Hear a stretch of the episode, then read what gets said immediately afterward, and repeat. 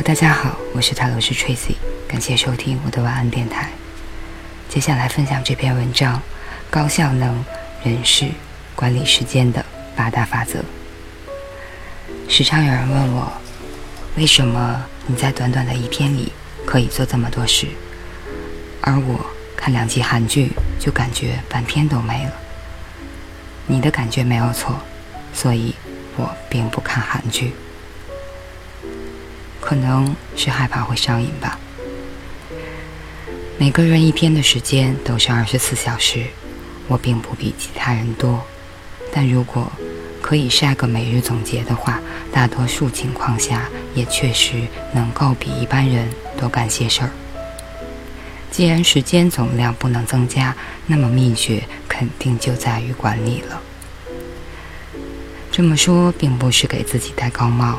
只是想和大家分享一下我本人的时间管理习惯，希望你们对于你们的工作和生活有益，就不枉费我吐血整理了。首先，第一点，列出条目任务。多数人的一天都是浑浑噩噩的，到了晚上合眼之前，试着回想一下今天都干了什么。很多人说不出个所以然来，好像做了很多事儿，但又似乎没有做什么重要的事。我们从小就被教育做事要有计划，于是我们试着早起将当日计划写得满满当当。然而，如果每天都需要如此严谨地对待工作和生活，怕是多数人都坚持不下来。况且计划本就是个很耗时间的事，它将你本不够多的闲暇时间又挖走了一块。意志力是个稀缺资源，用力过猛往往适得其反。所以，摆脱混日子的状态，就要试着将每天的任务列出。这是不是会花很多时间？其实并不是。你只需要把当日重点要完成的任务条目列在某张便签上，或者手机便签上，都可以。就一两分钟，无需事无巨细，也无需做额外的标记和说明，并且随时可以增加，完成一件划掉一件。千万别小看这一步，它会清晰地告诉你一天究竟干了多少事，有没有虚度。第二。寻找高效时段。我们的大脑活跃程度和精力的聚焦程度在每天的不同时段是有很大差异的。这就是为什么我很反对千篇一律早睡早起的习惯的养成。每个人都有自己的高效时间段，有人是清晨，有人是夜晚，还有的是中午或下午，而中午或下午可能比较少见。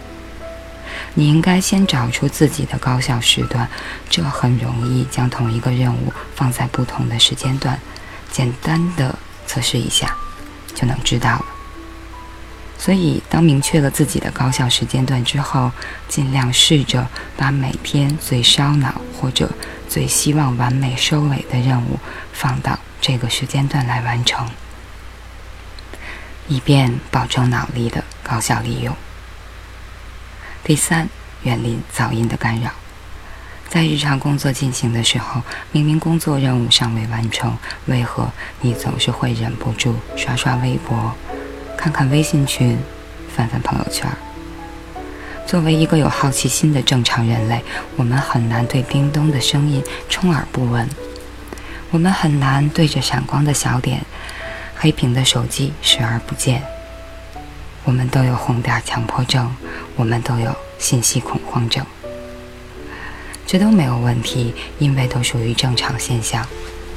但是这种即时获取快乐，很容易刺激你的多巴胺的分泌，让你无法停止。接下来的一幕，你就应该很熟悉了。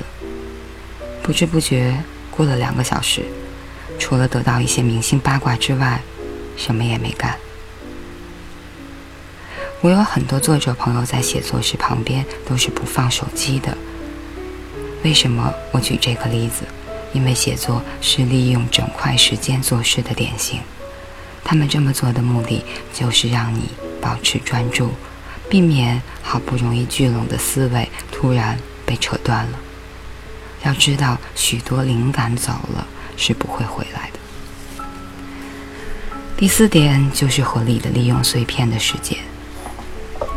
除去每天用来处理重要任务的大块时间之外，我们还拥有许多被割裂开来的碎片时间。它们就犹如做完的衣服剩下的下脚料一样，已经无法再用来做成一件完整的衣服了。于是，经常被被我们丢弃，比如等人的十分钟，下班前等着打卡的五分钟等等。这些下脚料并非全无用处。我们有一些大块时间才能完成的重要任务，也有一些只需要碎片时间就能完成的小任务。例如，认真读一篇请便的文章，利用碎片化的时间做碎片化的事，比如可以利用在地铁、公交车上、厕所内的时间，或者是在每项任务之间的间隙，来完成一些碎片任务。例如碎片阅读等等，这样就能将时间最大化的利用起来。第五点呢，减少后台运行。很多人会在某项任务遇到困难的时候，选择将其暂时搁置，而后开始处理一项新任务。在新的任务遇到困难的时候，又转而处理一项更新的任务。这个过程有点类似操作系统上。多任务的后台运行。由于你刻意回避困难，因此每项任务都卡在了关键之处，捞哪样都捞不起。之后你就会感到莫名的心情烦躁，因为你的后台任务是如此之多。当你处理 A 时，一直惦记着 B；当你处理 B 时，又同时惦记着。A、C 和 D，你发现你无法集中精神，这是因为你的大脑这个 CPU 满载了，正疲于奔命。处理任务时，如要放下，尽量处理到阶段性的收尾，尽量少做后台运行，这样就能最大限度地将自己的注意力集中到当下的事情中。第六，降低切换频率。很多人喜欢在某个时段同时干两件事，这无可厚非。数量不多的多线程处理，对于有能力的来人来说易如反掌。但部分人有个很坏的习惯，他们喜欢频繁切换。比如手边放两本书，先翻开 A 书看一遍，再翻开 B 书看一遍，回头再看点 A 书，再看点 B 书，如此循环往复。频繁切换，他们的头就像摇头电扇一般，一直处于转来转去中。频繁切换的最大坏处在于隐性损耗。试着回忆，在你专心工作的时候被突如其来的事情打断，在你半小时后重新回到电脑前，普通人至少需要五分钟时间的整理，才能将脑细胞的触点恢复到之前的活跃状态。而这五分钟就是损耗，切换的越频繁，损耗就越大。其实欲速则不达，尤其在对珍惜的整块时间进行利用的时候，与其让切换间隙的损耗白白流失，不如集中力量将一件事情做到完美。第七，明确任务目的。由于人是天生的多线程动物，因此我们在处理任务时常常会跑偏。比如找几个朋友谈点事情，明明主题是合作推广一个新产品，聊着聊着就变成了家长里短、各种八卦，最后在时间紧迫的状况下，只是拿出了一个四不像的方案，草草收尾，下班了。这种事情非常常见。并不是朋友之间只能聊工作，不能谈感情。但是现实情况是，通常只要有一个人提到某项八卦或者生活琐事，就容易引爆一个持久的话题。毕竟，这些可比工作精彩有趣的多。每个人都必须明白当下的主次，我来这里做什么，当下的主要任务是什么。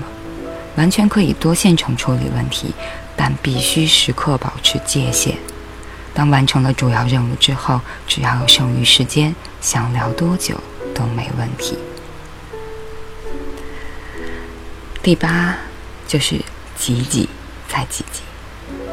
时间的高效利用来源于有效的管理，而管理的首要条件就是原材料。既然原材料的总量不可增加，调整不同任务之间的时间分配就变得非常关键了。很多重要任务不仅需要工作效率，大量的工作时间的基数也必不可少。当我准备在公众号上进行思想传播之时，我曾一度怀疑自己是否还能够分出这份精力。我的时间早已满满当当，身兼数职的我，如何再分身出另一个我？但我经过漫长的排除法，依然把时间造了出来。首先，我戒掉了午休的习惯，然后将晚上睡觉的时间延后了一小时。不过，延后睡觉时间还是要因人而异的。接着，就有了很多的文章和数万的你们。当一只瓶子被石子塞满，你依然能往里加沙；当它被沙填满，你依然能往里加水。挤一挤，真的会有的。当我分享完这篇文章的时候，我得到了极大的满足感。我希望把这份感受同样带给你们，并看到你们的改变，期待你们遇见更好的自己。作者：蔡磊磊。其实，关于利用时间、多线程的这个话题，看过一个纪录片。即使在生活中大家公认的多线程工作的人，在处理多线程事务的时候，也没有办法完全的集中注意力。所以，朋友圈、微博、社交、八卦，尽量不要把我们的时间。不要让他们把我们的时间都切割成小小的碎片。而我觉得，可能我一天中最有效的、能够有效利用的时间，就是深夜，做做定制，读读文章，发发平台，收集整理。好吧，又在深夜。读文章了，感谢大家收听，我是泰勒，是 Tracy，晚安，好梦。